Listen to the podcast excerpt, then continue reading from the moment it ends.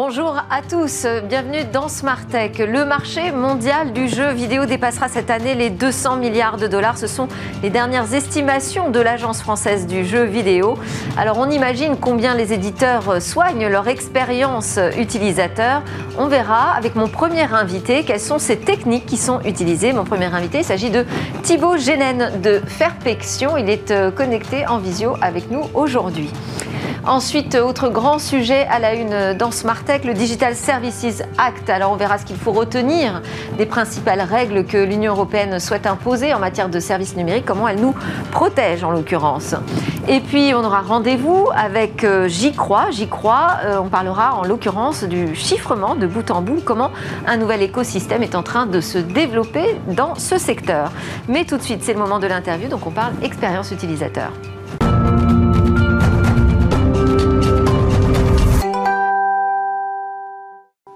En mars 2022, euh, une entreprise spécialisée dans le test utilisateur, mais aussi dans le conseil pour l'amélioration de cette expérience utilisateur, a procédé à des euh, tests, des questionnaires d'utilisateurs à distance pour analyser leur expérience. L'objectif de cette étude était d'évaluer justement euh, la manière dont se passait leur expérience devant un jeu vidéo et pas n'importe lequel, puisqu'il s'agit de League of Legends, qui est l'un des jeux les plus joués au monde. Bonjour Thibaut Génen.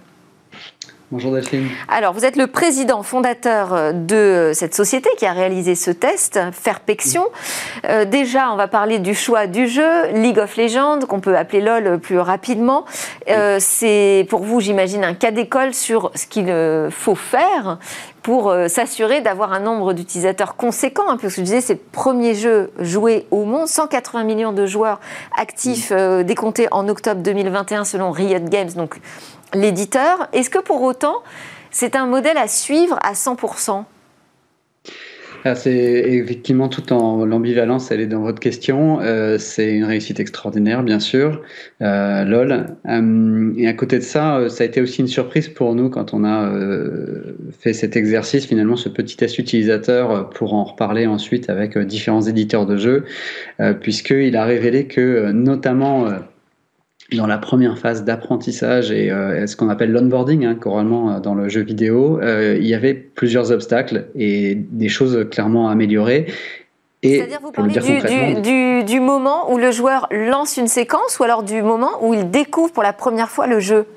Alors, euh, et même avant cela, en réalité, même avant de découvrir le jeu, euh, au moment où il le télécharge, en fait, euh, on a vu que pendant l'installation du jeu, il pouvait déjà y avoir des choses qui, bah, qui venaient miner son expérience, des choses aussi bêtes que de pas arriver à, à, à, lancer le jeu une fois qu'il était téléchargé sur un ordinateur ou, ou à ne pas trouver un pseudo, à ne pas pouvoir rentrer un, un pseudo de joueur en fait facilement. Alors, ça, on peut, vous, j'imagine que vous appelez ça des points bloquants, euh, mais quand on voit les résultats de, de LOL, on se dit finalement, est-ce que c'est si pénalisant que ça? Est-ce que cette industrie du jeu euh, vidéo a du succès parce que euh, c'est un loisir qui s'impose et qui est d'autant plus intéressant quand on est confiné chez soi? Donc, on comprend les chiffres aussi qui, ont, qui ont, été, ont connu une forte croissance ces derniers mois. Ou est-ce que c'est le résultat de politiques, de techniques, de stratégies vraiment très pointues pour améliorer cette expérience utilisateur?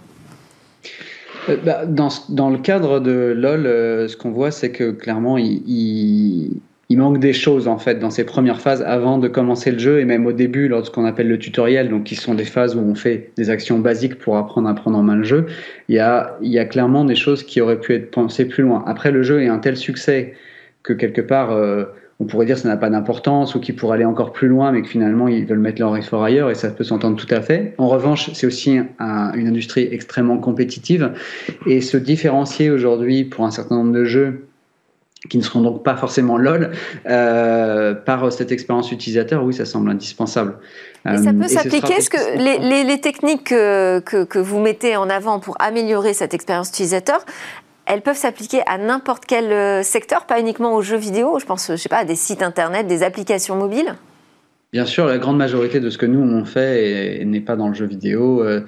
Euh, ça va être des cas de, de, comment dire, de services grand public, de sites internet ou d'applications mobiles, mais aussi des services qui sont rendus à des professionnels et même pour aller encore plus loin, des expériences qui ont une existence à la fois digitale, mais également dans la vie réelle. Un exemple de ça, c'est évidemment le click and collect. Est-ce que l'information que j'aurais trouvée sur un site internet va être correctement, euh, va me donner une expérience correcte une fois que je vais venir chercher mon produit en magasin, par exemple. Donc toutes ces expériences-là, effectivement, se testent et euh, ensuite peuvent s'améliorer. Alors, une grande partie des techniques sont, sont liées au bon sens. Hein. Au final, c'est est-ce que j'ai la bonne information au bon moment euh, est-ce que je comprends facilement cette information Et est-ce que je peux agir facilement sur cette information? Alors, si euh, vous dites c'est assez évident, assez naturel, euh, pourquoi c'est pas davantage appliqué? Pourquoi tous les services numériques finalement ne profitent pas de cette expérience aussi simple et fluide que vous décrivez?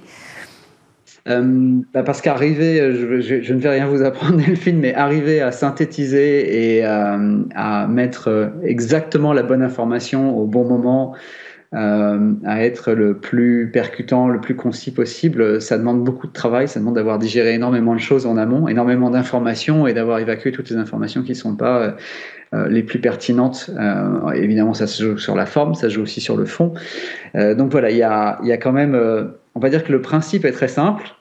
son application dans les détails requiert beaucoup de rigueur et beaucoup de travail. En général, c'est le travail de l'expérience utilisateur n'a pas de fin. voilà, il n'y a pas de ligne d'arrivée.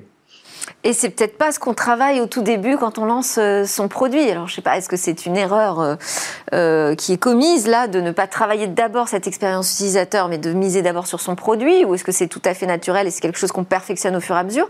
J'avais une autre question, c'était est-ce que tout est transposable? Ce que vous avez constaté comme technique du côté du jeu vidéo, est-ce que c'est vraiment transposable pour un site internet, une application, et est-ce que c'est la même chose sur PC et sur mobile? Non, effectivement, tout n'est pas transposable. Euh, hum, je pense qu'on ne pourrait pas avoir, nous, de succès s'il y avait euh, une dizaine de règles d'or qu'on pourrait appliquer euh, systématiquement. Hum, des contextes différents vont faire que quelque chose qui semblerait tabou dans la plupart des cas va extrêmement bien marcher dans d'autres. donc, on peut penser à des choses comme des formulaires qui peuvent être très longs et qui semblent très rébarbatifs, mais qui vont très très bien fonctionner dans certains cas. Euh, sur des, expertises métiers, par exemple, où on a besoin de donner beaucoup d'informations. Ça peut être le cas euh, du, fameux hamburger menu. Donc, c'est un débat un peu d'arrière-garde, mais, euh, mais aujourd'hui, il y a plein de façons de faire des, des, menus et, et à nouveau, du moment que l'information est portée de façon claire et qu'elle ne déroute pas l'utilisateur, on peut arriver à en faire quelque chose sans forcément s'imposer une règle d'or entre guillemets. Euh, concernant votre deuxième partie de la question, euh, l'ordinateur euh, versus versus le, le, portable ou les applications versus les sites internet, là encore il y a quand même des choses qui changent on va pas pouvoir amener le même euh, le même niveau d'information. On est souvent sur quelque chose qui est plus synthétique euh, sur un, sur un écran de mobile. Et concernant euh, les applications en elles-mêmes, ce qu'elles nous permettent, c'est souvent d'appeler les fonctionnalités natives du téléphone, mais également de garder une relation. Donc on est plus souvent dans quelque chose qui est de l'ordre du relationnel et de l'intime. Donc on change finalement au-delà même de l'expérience, on va aussi changer les fonctionnalités qu'on va proposer. Et donc par essence, dans un deuxième temps, l'expérience qu'on va proposer. Alors, vous n'avez peut-être pas 10 règles d'or à partager avec nous, malheureusement, mais peut-être vous pouvez nous donner, je ne sais pas, deux, trois enseignements qu'on pourrait garder en tête pour améliorer, fluidifier cette expérience utilisateur hmm. bah, si on revient de l'étude qu'on a menée donc sur euh, League of Legends, par exemple, un, cas moi qui m'a vraiment surpris, c'est euh, effectivement cette gestion des pseudos. Donc, je suis un nouveau joueur euh, sur sur ce, logiciel. Je, souhaite me créer un, compte et donc j'ai besoin d'un pseudo. Si mon pseudo est déjà pris, donc la plupart d'entre nous, on va avoir des pseudos en, en tête qu'on aime bien et qu'on aimerait garder. Si mon pseudo est déjà pris, en fait, on va juste me dire sur LOL que il est pris, mais sans me proposer d'alternative. De plus en plus de sites vont au contraire me dire bon bah voilà. Euh, Nonobstant Thibaut, par exemple, c'est déjà pris, mais nonobstant Thibaut 99, c'est bon, tu peux y aller. Et, euh, et ça, c'est des petits freins, c'est pas grand chose, mais c'est des choses qui aujourd'hui font plutôt partie des bonnes pratiques euh, qu'on peut amener rapidement à un joueur. Un autre élément, c'est le rappel des objectifs. Euh, et ça, c'est valable sur du jeu vidéo, mais souvent c'est aussi valable, par exemple, sur un panier d'achat ou, euh, ou toute activité de type e-commerce ou serviciel. euh, dès qu'on a un processus où il y a plusieurs étapes, on peut rapidement oublier pourquoi on en était là, qu'est-ce qu'on cherche à faire, etc. Euh, ou en tout cas, quel est le but de l'étape. Bien sûr, si on cherche à acheter un produit, bah, l'objectif il est clair, on cherche à l'acheter. En revanche, le but d'une étape donnée, ça peut être euh, je veux définir la façon dont je souhaite être livré, par exemple. À nouveau, est-ce que c'est du click and collect ou est-ce que je souhaite être livré chez moi ou dans un, dans un point relais. pareil pour League of Legends, dans le tutoriel, il y a cette dimension de jusqu'où je vais je ne sais pas si vous m'entendez encore. Si, si, on vous entend. Je vais continuer. On, arrive à la, fin de l'interview, donc juste euh, dernière je vais dans le tutoriel, qu'est-ce que je dois faire Abattre un ennemi, trouver un trésor, etc. Et ça, c'est quelque chose qui disparaissait à certains moments du tutoriel Bon, bah, vous, avez, vous avez un peu disparu, on a un problème de connexion et on arrive à la fin du temps qui nous est imparti. Merci beaucoup Thibaut Genet d'avoir commencé à partager euh, avec nous quelques retours d'expérience. Voilà, soigner euh, la fluidité de l'expérience utilisateur, c'est très important dans ce monde numérique des services. On continue à en parler, mais de manière différente. On va voir quelles sont les nouvelles règles qui vont nous permettre de nous protéger en Europe. Le 23 avril dernier, le Parlement et le Conseil de l'Union européenne se sont euh, accordés sur une législation euh, qui va concerner les services numériques. Ça s'appelle le Digital Services Act, le DSA pour faire court. Et euh, on en parle, on va voir ce qu'il en, en, est de ce DSA pour l'instant avec Julien Pillot, enseignant-chercheur en économie à l'INSEC, consultant aussi spécialiste en stratégie du numérique. Et à vos côtés, Anne Cousin, avocate associée du cabinet Herald, experte en droit du numérique et de l'innovation. Bonjour à tous les deux. Bonjour. Première question déjà, est-ce que ça vous semble apporter un changement conséquent, l'arrivée de ce DSA, l'arrivée promise pour l'instant euh, de ce DSA est-ce que je peux dire oui et non? Oui, bien sûr, évidemment, on est dans la nuance. Alors euh, oui, oui, parce que en fait, on, a quand même 20 euh, ans d'expérience hein, depuis la directive e-commerce. Donc, on sait ce qui allait et ce qui n'allait pas. Et euh, les réflexions que nous avions il y a 20 ans sur la responsabilité, elles sont aujourd'hui quasiment abouties et peut-être même dépassées. Et ce qu'on veut faire avec ce nouveau texte, et là, c'est une révolution. Donc oui, ça change. C'est plus d'obligations avant que le problème ne se produise, plutôt que de rechercher les responsables après le problème. Alors vous dites que la responsabilité qui euh, était posée uniquement sur l'hébergeur ne permettait pas d'intervenir en amont. Alors, les, les, règles de responsabilité sur les fournisseurs d'accès, les hébergeurs, elles sont insuffisantes puisqu'elles s'appliquent après le problème. Et on a vu, avec évidemment l'émergence des réseaux sociaux notamment, qu'il valait mieux agir avant le problème c'était beaucoup plus efficace. Et c'est ça que ce texte, j'espère, va permettre. Oui. Votre avis sur cette question, Julien Pillot, est-ce qu'on a là, est-ce qu'on est face à un changement majeur qui, euh, qui va arriver en Europe en matière d'expérience pour nous dans les services numériques? Je vais faire la même réponse que Anne, en fait, euh, oui et non, parce que ça va dépendre aussi de notre, euh, de la façon et, et, l'efficacité en fait que l'on mettra pour euh, faire, en faire appliquer toutes les dispositions. Mais il est vrai qu'il euh, suscite beaucoup d'espoir, euh, ce, règlement. Il a suscité également beaucoup de réactions, notamment de l'autre côté de l'Atlantique, où on va regarder très concrètement ce qui va être fait dans les prochains mois, les prochaines années en Europe pour éventuellement s'en inspirer. Euh, donc c'est quelque chose effectivement qui répond à des problématiques qui sont profondes, qui sont aussi, enfin qui ne datent pas d'hier en fait, hein, sur, sur, sur, le web et surtout le web 2.0, le web social. Et il s'agit en fait de se donner les moyens, comme l'a dit Anne, de modifier les comportements de façon à prévenir les problèmes, les risques, plutôt que d'essayer de, les réparer ex post avec beaucoup, beaucoup jusqu'à présent d'inefficacité en la matière. Mais est-ce qu'on n'avait pas déjà quand même l'ensemble de ces règles euh, en tête euh, et qui étaient déjà euh, applicables, je dirais? Parce que si je reprends les principales modifications, responsabilité algorithmique, alors ça c'est peut-être ce qu'il y a de nouveau, on va demander l'accès aux algorithmes aux plateformes. Enfin, on ne sait pas exactement comment, jusqu'où, qu'est-ce qu'on va en faire finalement de cet accès aux algorithmes Alors, on va mieux comprendre comment et pourquoi et par qui les contenus clivants sont aussi bien diffusés et mieux diffusés que les autres. Parce que ça, c'est un point extrêmement important, euh, récent, mais on a vu des exemples d'ailleurs dans l'actualité très très graves, très très lourds. Donc ça va permettre cette meilleure compréhension. Il faut savoir aussi que les grandes plateformes auront l'obligation d'ouvrir leurs données aux chercheurs. Mmh je pense à vous. Euh, donc tout ça, ça va permettre d'avoir une meilleure connaissance en fait. Et qui dit meilleure connaissance dit ensuite meilleure action possible. Donc ça, c'est un des pans euh, de l'arsenal nouveau hein, qui effectivement est très important. Qu'est-ce que, que, ça, juste pour rebondir justement sur l'accès aux algorithmes, qu'est-ce que ça exige euh, comme condition pour que ce soit exploitable? Vous devez avoir accès aussi au jeu de données qui est utilisé pour euh, nourrir l'algorithme. Jusqu'où vous devez aller dans la transparence pour vous en servir? En fait, pour essayer d'être le plus clair possible sur cette question-là, c'est il faut qu'on arrive à comprendre finalement quelles sont les règles qui régissent la façon dont les algorithmes poussent un certain contenu plutôt qu'un autre. Euh, tout simplement, pourquoi? Parce que le modèle économique de la plupart des plateformes euh, sociales sur Internet se nourrissent finalement de l'engagement. Mhm. Si je crée de l'engagement, ça veut dire qu'il va y avoir un nombre conséquent d'utilisateurs de mon service qui va s'y connecter souvent et longtemps. On est dans l'économie de l'attention. Et comme il va s'y connecter souvent et longtemps, ça va me permettre, moi, de l'exposer davantage à des contenus publicitaires et aussi de mieux exploiter ces données à des fins de monétisation.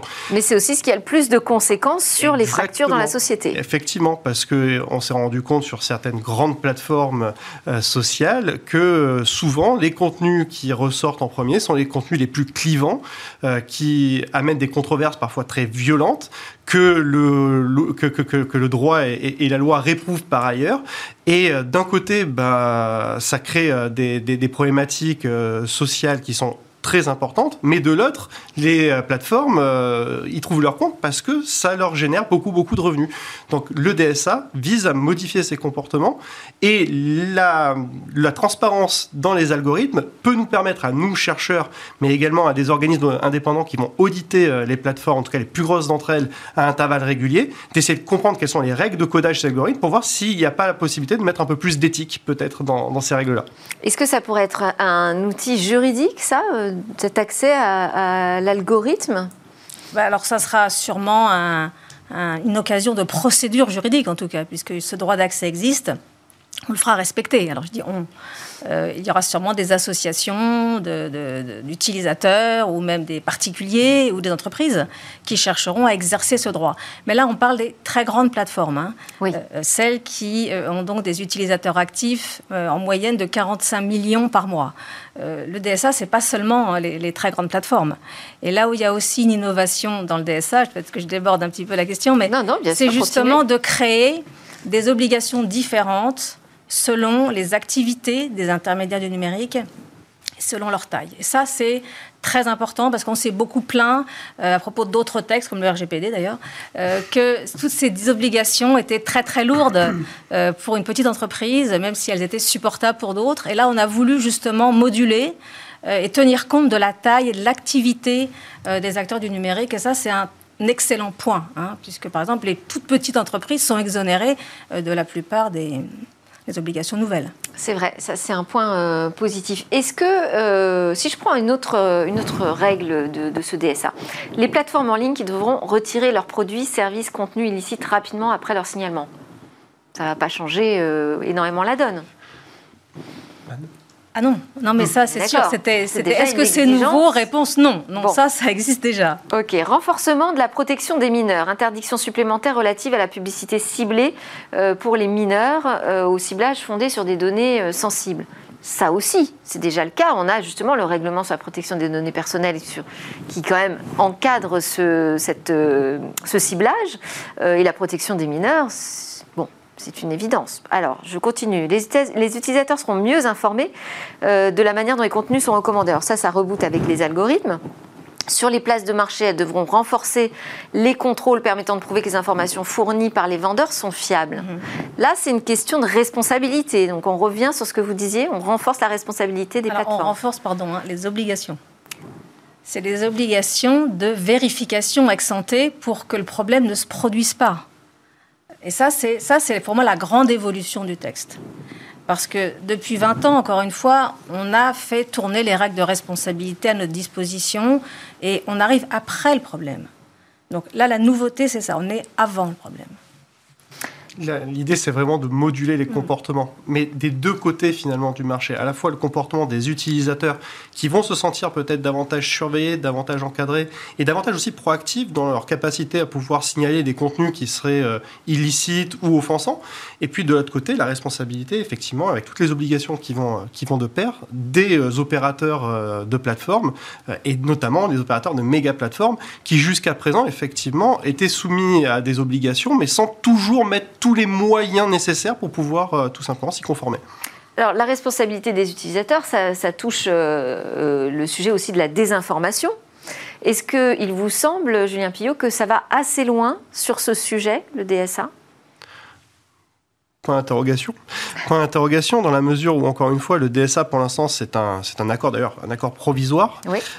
mais on ne voit pas encore très concrètement la façon dont il va être appliqué, euh, ni à partir de quand, même si on a pour l'instant une grande date qui est 2023, euh, Anne vous confirmerait. Mais euh, donc, on, va apprendre quelque part à se munir de ces nouvelles armes que nous permet euh, que nous confère le DSA et voir comment est-ce que très concrètement on va pouvoir les appliquer dans toutes les affaires aujourd'hui sur le web 2.0 qui peuvent poser problème, y compris en matière de désinformation.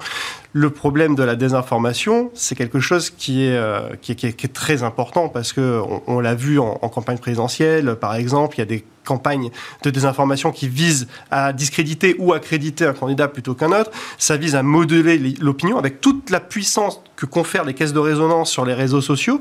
Euh, donc effectivement, il va falloir mettre en, place euh, des garde-fous pour lutter contre cette désinformation, mais finalement, quel est l'organisme certificateur qui dit qu'une information est une information et pas de l'infox, euh, de, l'intox, pardon. Le juge. Le juge. Mais là, on est sur une procédure qui peut. Là, on est sur une procédure classique. Ça veut dire qu'on est, on est au-delà du cadre euh, du, DSA. Qu'est-ce que peut changer justement ce règlement en matière de désinformation? Pour moi, il ne change pas grand-chose. On a, on a une loi en France hein, euh, sur cette question de la fausse information, puisqu'on appelle ça plutôt fausse information. Et on a euh, une instance qui est chargée de vérifier que euh, les acteurs du numérique respectent la loi. C'est le CSA.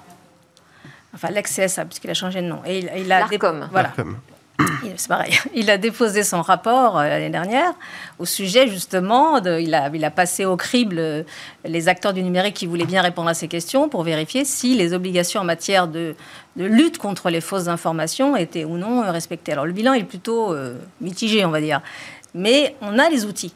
On a les outils, on a les outils juridiques. la question, c'est leur effectivité. Et ce que va changer le DSA, c'est que il va renforcer l'effectivité des outils, puisqu'il s'applique sur tout le territoire de l'Union européenne de la même manière. Et il s'applique euh, dès lors que euh, le public euh, de l'Union européenne est visé. Donc c'est un, un, outil juridique beaucoup plus efficace qu'une simple loi dans un État membre qui s'applique avec difficulté euh, en dehors de l'espace euh, purement interne. C'est-à-dire que ça donne plus de force peut-être à notre arsenal juridique. Et d'un autre côté, finalement, ça peut simplifier la vie aussi des, des GAFAM, puisque une même euh, règle va s'imposer sur tout le territoire de l'Union européenne plutôt que diverses règles dans divers pays. Je voulais aussi vous faire entendre et voir Thierry Breton, le commissaire européen, qui s'est déplacé pour rencontrer Elon Musk et faire un peu de pédagogie auprès de lui euh, il nous a euh, posté une vidéo hier soir. Alors, c'est en anglais, mais évidemment, on en parlera, nous, en français, pour euh, tout expliquer, ceux qui ne seraient pas totalement à l'aise avec la langue. So we are in, uh, in, in, Austin together with, uh, with uh, Elon Musk. Thank you very much, Elon, for welcoming me. Thank you. Most welcome. And uh, of course, uh, we discussed many issues, and uh, and I was happy to, to be able to explain to you the DSA, yes. a new regulation in Europe. And I think that uh, now you understand very well. It yeah. fits pretty well with what you think we should do on a platform. No, I think it's exactly aligned with my thinking. I think I very much agree with. Uh, it's been a great discussion, and um, I, I, really think uh, I agree with everything you said. Really, uh, I think we're very much of the same mind, and um, and uh, you know, I think just uh, anything that you know, my companies can do that would be beneficial to Europe. We want to do that. I just want to say. No, thank you very much. That's a, again a good example. And uh, when we, we see that it could be some differences, especially when we are speaking things so important for our fellow citizens, yes, as in life and the digital space, the best is to come and discuss. This is what we did and I'm happy to see that we're aligned. Sounds, sounds good. Thank you very much. Thank you very Thank much. you. All right. Bon, quel moment incroyable. Donc Thierry Breton a posté cette vidéo euh, hier soir. Alors pour résumer euh, ce qui euh, est dit, en fait, euh, il a jugé que c'était utile surtout d'aller en parler de vive voix avec le nouveau propriétaire de Twitter, notre commissaire européen. hein. En gros, il dit quand on s'entend pas, bah, c'est mieux de, de s'en parler directement. Petite leçon qu'il passe à Elon Musk. Et puis finalement, il lui a expliqué quelles étaient les principales règles de ce DSA qui allait s'appliquer. Et Elon Musk dit, mais moi, euh, en fait, je suis d'accord avec tout ce que vous avez dit. Je suis tout à fait en ligne avec, euh, avec euh, visiblement ces règles européennes. Et ma compagnie, moi, ma société fera tout ce qui est nécessaire de faire pour respecter ces règles. On verra. Qu'avez-vous pensé de cette vidéo? Bah, écoutez, Déjà, déjà, il ne peut pas dire l'inverse. pour commencer. Il a quand même accepté de, de- de tourner la vidéo. Il aurait très bien pu refuser. Hein. Quand même, on refuse pas une c'est une visite tout à fait informelle. Peut-être, mais euh, non, non, je crois que ce qui, ce qui m'a d'abord frappé dans cette vidéo, c'est euh, déjà le, le changement aussi de ton de Thierry Breton. Je crois qu'il faut en parler parce que euh, lorsque Elon Musk s'est porté candidat au rachat de Twitter, Thierry Breton, au même titre que Cédric O, ont de suite dégainé des communiqués de presse ou des tweets d'ailleurs Oui. Pour euh, expliquer euh, toute la fermeté de euh, la Commission européenne dans leur volonté d'appliquer le DSA aux méga plateformes et à Twitter en particulier. Oui, c'est vrai qu'il avait même dit. De toute façon, Elon Musk sait très bien, il connaît très bien les règles. Visiblement pas suffisamment, parce qu'il allait se déplacer pour lui réexpliquer. Donc ça, c'est le premier point que, que je retiendrai. Euh, le deuxième point, c'est euh, de l'autre côté de la barrière. C'est Elon Musk qui a l'air de dire oui, non, mais moi, ça me pose aucun souci. Même je suis plutôt d'accord avec tout ce qui a été euh, promulgué dans, dans, dans le DSA, toutes les, toutes les règles du DSA. Mais euh, là aussi, il y a peut-être un hiatus parce que ça rentre en dissonance avec euh, certains éléments qu'il a pu euh, énoncer au préalable en disant que quand même l'une de ses volontés euh, qui le pousse à se porter acquéreur de Twitter, c'est de réinstaurer une sorte de liberté d'expression qui aurait été qui aurait qui aurait disparu du fait d'une censure excessive et surtout très largement ciblée du côté on va dire extrême droite de l'échiquier politique américain. Euh, donc s'il va au bout de sa logique, lui qui se présente comme un absolutiste de la liberté d'expression, on peut imaginer que sur Twitter puisse euh, te- se tenir des propos, et c'est déjà le cas en fait aujourd'hui, qui sont très largement en dehors des clous de la légalité et qui pourraient tomber de- sous le coup du DSA. de toute façon, on- Est- on- Est-ce qu'il faut y voir que justement dans le DSA, finalement, il n'y a rien qui gêne euh, cette volonté de moins modérer peut-être Ah, si, si, le si. réseau social? Ah si, si. Si, si. Euh, Twitter, c'est une de ces très grandes plateformes. Et les obligations euh, mises par le DSA à la charge de très grandes plateformes, elles vont changer la donne. Alors, évidemment, Twitter pourrait ne pas jouer le jeu, mais il dit le contraire, donc on verra. Mais aujourd'hui, euh, le DSA euh, oblige, enfin demain... euh, En même temps, Elon Musk a toujours dit on respecte la loi, enfin voilà, on veut plus de liberté d'expression, mais pas pour Mais on est tous pour la liberté d'expression. Il n'y a pas de problème, la liberté d'expression, on est tous pour. C'est pas une question de liberté d'expression, ce qui se passe sur Twitter, c'est autre chose. C'est une désinformation, c'est un détournement de la liberté, c'est un abus de la liberté, ça n'a rien à voir. Et ce que le DSA euh, propose, c'est que ce type de grande plateforme euh, fasse des audits systémiques, des analyses systémiques des risques euh, qu'ils sont euh, l'occasion de- développer. Donc on va voir si Twitter le fait. Et si Twitter le fait, et ça c'est nouveau, c'est vraiment nouveau, c'est pas, c'est pas, pas un gadget. Euh, on apprendra plein de choses sur son fonctionnement.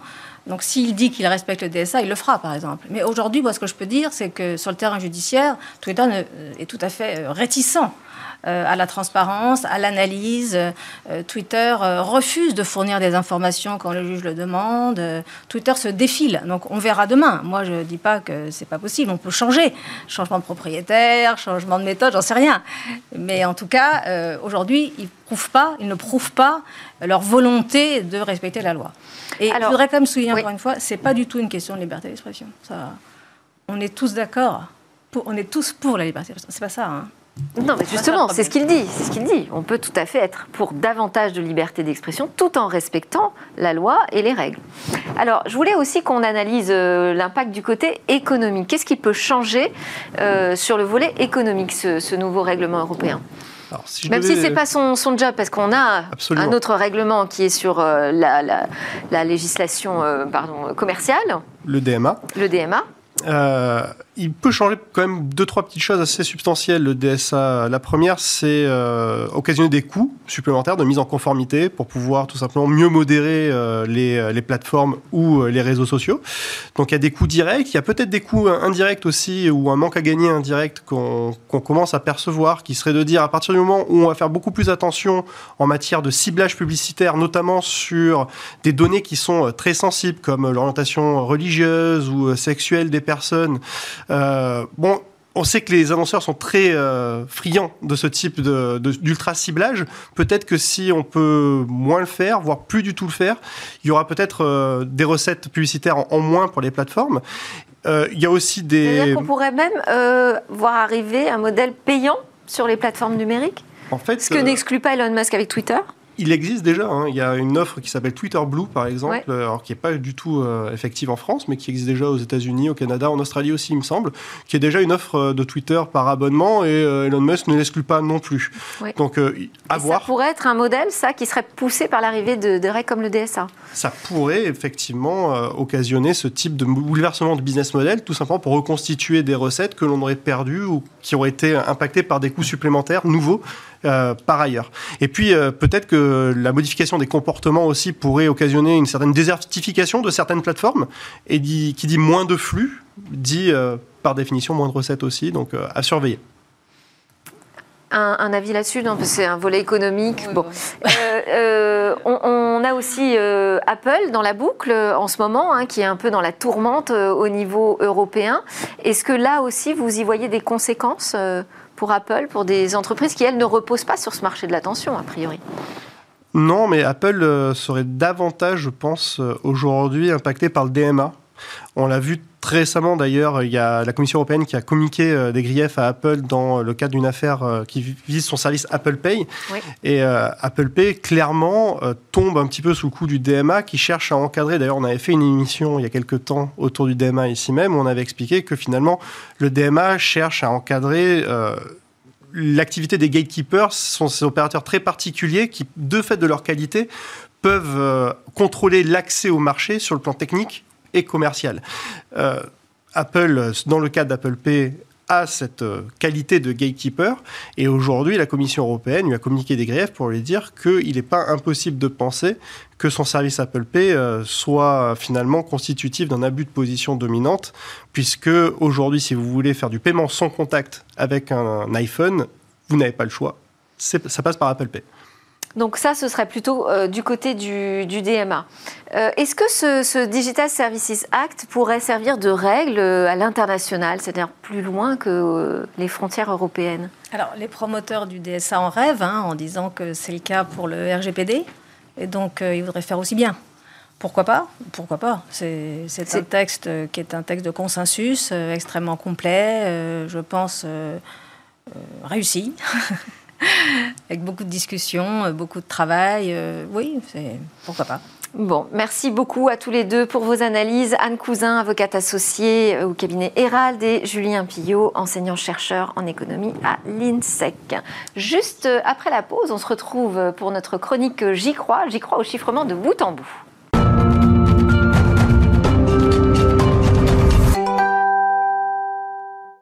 Vous regardez Smart Tech, on est en direct sur la chaîne Bismart le matin à 11h. Alors, on est dans la deuxième partie de cette émission, la dernière même. C'est très dommage, ça passe vite le temps.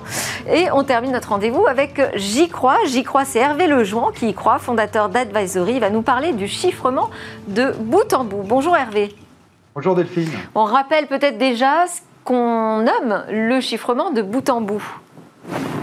Le chiffrement, déjà, un petit point sur le chiffrement, ça signifie que les données que, que, vous allez voir et que vous voyez, vous en tant qu'utilisateur d'applications et autres, en fait, elles ne sont pas sauvegardées ou euh, elles passent pas en clair sur le réseau, elles sont chiffrées, c'est-à-dire elles deviennent illisibles par un algorithme qui est un mécanisme qui les rend illisibles et indéchiffrables si vous ne possédez pas une clé déchiffrement comme on a une clé pour rentrer chez soi ou ouvrir un coffre-fort. Donc en gros, les données sont protégées et chiffrées. Alors ça, Par contre, ce chiffrement de données, ça ne garantit en rien le fait que la société qui héberge ces données ne puisse pas les déchiffrer chez elle. C'est-à-dire que si elle possède les clés de déchiffrement euh, sur ses serveurs, eh ben, elle peut déchiffrer ces données ou les déchiffrer côté serveur. Et donc, euh, à partir de ce moment-là, certes, les données sont protégées dans les bases, mais les clés de chiffrement sont, euh, sont du côté des, sociétés. Et alors, ce qu'on a vu apparaître dans les années 2010, via les messageries type WhatsApp ou Signal récemment ou d'autres, c'est le chiffrement de bout en bout. C'est-à-dire que là, typiquement dans les messageries, la conversation que vous avez avec votre, votre, l'autre personne de l'autre côté, elle est entièrement chiffrée depuis les deux postes, depuis les deux mobiles dans ce cas-là. C'est-à-dire qu'au milieu, que ce soit sur le réseau ou sur les serveurs, toutes les données sont chiffrées et elles ne peuvent être déchiffrées que sur les postes clients. Euh, et les clés d'ailleurs sont, sont stockées sur les postes clients et sont spécifique au poste client. Donc, donc en fait, la société au milieu ne peut jamais déchiffrer les données. Donc ça, c'est ce qu'on appelle le chiffrement de bout en bout, c'est-à-dire d'un poste, on va dire d'un client à un autre client, sans qu'au milieu la donnée ne puisse être déchiffrée. Alors on voit bien effectivement l'utilité pour euh, les messageries instantanées.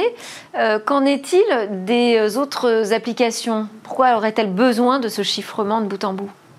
Bah, ce qu'on a vu, c'est que depuis en fait quelques années, on vit dans un monde où le vol de données a littéralement explosé. Donc, euh, et aujourd'hui, pour des personnes qui sont mal intentionnées, il est plus facile de dérober des données sur Internet que finalement que de faire des lassans dans la vraie vie, parce que l'Internet est global, euh, parce qu'on a accès, euh, chacun a accès à un poste ou à un mobile pour pouvoir faire des choses. Donc, dans cet univers en fait entièrement de plus en plus numérique, qui s'étend maintenant même aux objets de la vie courante, hein, que ce soit votre frigidaire, vos thermostats, vos alarmes et autres, eh ben ces données deviennent à la portée de tous les hackers. Donc ça veut dire quoi? Ça veut dire qu'à partir du moment euh, où ces données sont potentiellement volées, elles vont arriver sur ce qu'on appelle le dark web, et ce dark web, finalement, il regorge de toutes ces données qui ont été volées sur des bases de données clients et qui sont revendues à prix d'or. On peut citer des mots de passe, des identifiants, des numéros de carte de crédit, enfin, tout, le monde connaît ça. Donc, à partir du moment où c'est devenu quelque chose qui, euh, qui prend une ampleur colossale, on parle de milliards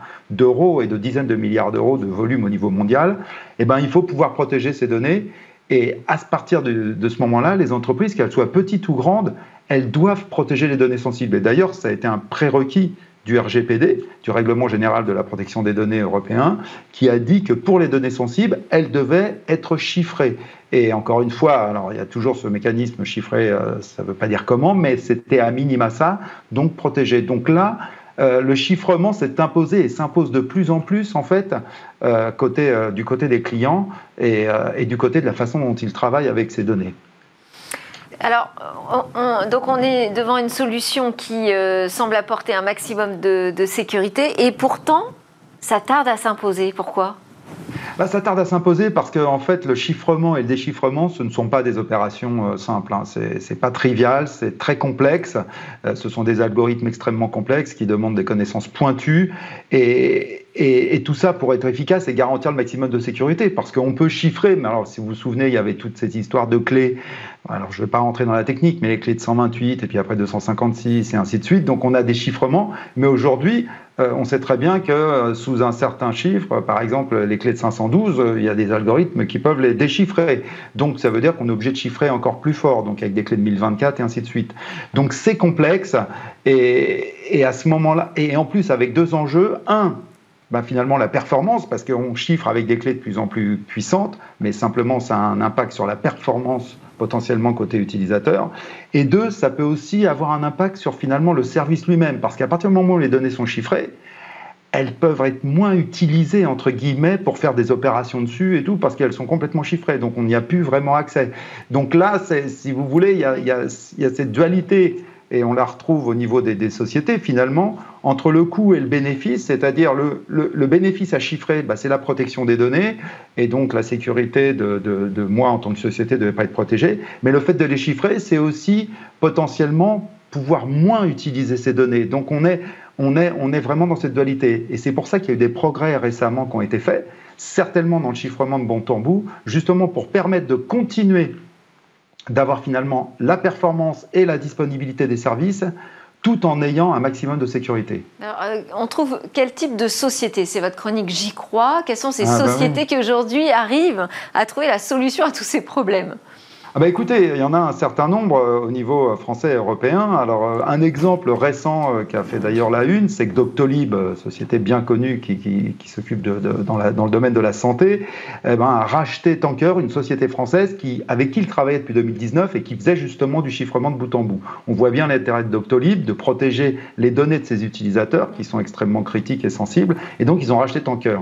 Alors ça, Tanker, c'était une société, mais il y en a une autre en France qui, aussi, qui a été créée, qui s'appelle SEALD, S-E-A-L-D, qui est une société aussi qui a mis en place un SDK, donc un, système development kit en fait, qui permet d'être intégré dans toute application cliente et qui a été validé et certifié par l'ANSI et sur la base du modèle ce qu'on appelle zero knowledge, zero trust, c'est-à-dire qu'on ne fait confiance à personne, et, pas à soi-même, donc pas à SILD, pas au client non plus, j'entends à celui-là qui a les apps, donc personne ne peut déchiffrer les données, elles sont déchiffrées sur les postes clients. Et donc on peut appliquer ça à des données de santé, à des données d'assurance, à des données de juridique, mais aussi à du travail collaboratif. On voit bien l'enjeu des messageries aujourd'hui, il y a eu tout un tas de questions autour de Zoom et autres. Où est-ce que c'était chiffré euh, quand je conversais avec un de mes collègues et ainsi de suite. Donc ça, c'est ce que SID peut permettre de faire à une entreprise sans que l'entreprise ait des connaissances justement dans le domaine du chiffrement, mais euh, puisse appliquer et intégrer ce SDK pour garantir le maximum de sécurité. Alors il y a d'autres initiatives aussi en Europe avec une société basée en Irlande qui s'appelle Voltri et qui là s'attaque, elle, à un problème extrêmement complexe, qui est le problème finalement de pouvoir faire des opérations sur des données chiffrées. Hervé, on va s'arrêter là sur le nom des sociétés. Ah. Hein, on continuera une autre fois, on aura l'occasion. Merci beaucoup Hervé Lejoin, donc fondateur d'Advisory. Merci à tous de nous avoir suivis. C'était Smart Tech. On se retrouve évidemment dès demain. On aura de nouvelles discussions, réflexions sur la tech.